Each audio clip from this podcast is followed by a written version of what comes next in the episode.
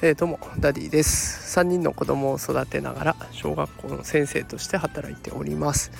このラジオでは育児や教育を楽にできるそんなヒントを毎日お送りしております。鳥がピーピーピーピーすごいですね、えー、今日も外で収録をしているのでちょっといろんな音が入るかもしれませんがご容赦ください、えー、さて今日はですね助けを求められた時に助ければいい。それ以外はおせっかいというテーマでお送りしていきたいと思います。うんと良かれと思ってやったんだけどなとかあなたのためを思ってやってるんだよとかっていう言葉、えー、そんな言葉を投げかけてね人にアドバイスをしたりとか手助けしたりしたっていう経験きっと多くの方があるんじゃないでしょうか。であの今日はね親切とおせっかいのこの境界線についてお話ししたいと思うんですね。で結論は助けを求められるまでは何もしない。これが大事だよというところになっていきます。あの子育てをしているとついつい口や手を出したくなっちゃう。でもそれがねお子さんの成長を妨げちゃうかもしれません。是非この放送えー、最後まで聞いていただいて、まあ、おせっかいなのかなこれはとか。これは手助けが必要なのかなっていうこの境界線をしっかりと見極めてお子さんの成長の手助けになるような、え、そんなきっかけになる放送を聞いていってほしいなと思います。ぜひよろしくお願いします。えー、ではねなんで助けを求められるまで待つこれが正解になってくるのかっていうところなんですけれどもえまず子どもの習性から考えていきたいと思います。あの人間ってそもそも環境に適応しながら生きていきますよね。で子どもっていうのはその柔軟性が非常に高いので適応力もすごく高いです。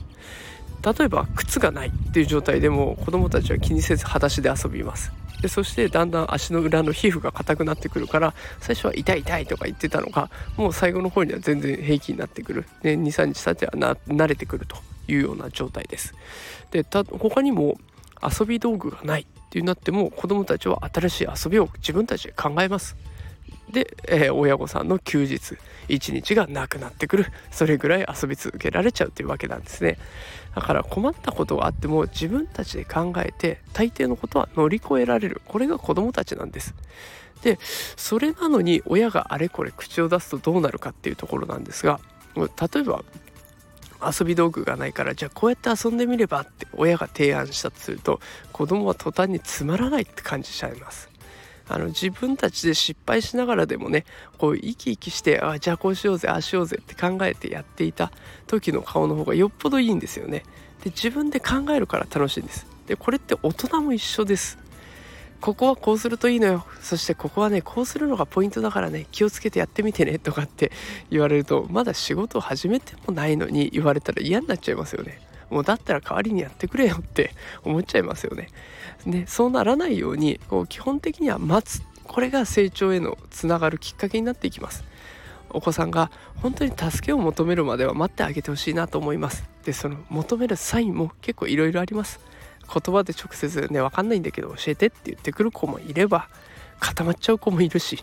チラチラこっちを見てくるっていう子もいます。いろんなサインが出ますがこういったサインが出たら大人の出番。それまではじっと待つ。ねこれが大事になってきます。ただ待つのってすごい大変ですよね。もどかしくてこっちもイライラしちゃって大変なんだけどでもそこをぐっとこらえてね一緒に子供たちの成長見守ってあげられたらなと思っています。私もねあのつい言いたくなっちゃうしても出したくなっちゃうんだけどでもここをぐっとこらえて一緒に頑張ってやっていきましょう。ということで今日はおせっかいとそれと助けるこれの境界線について話をしてみました。基本的には待つ。これでやっていきましょう、えー、これから土日祝日あ祝日じゃないですね。週末入りますので是非この放送が少しでも子育てをより良くするきっかけになったら嬉しいなと思います。今日も最後まで聞いてくださってありがとうございました。それでは今日はこの辺で失礼します。さようなら。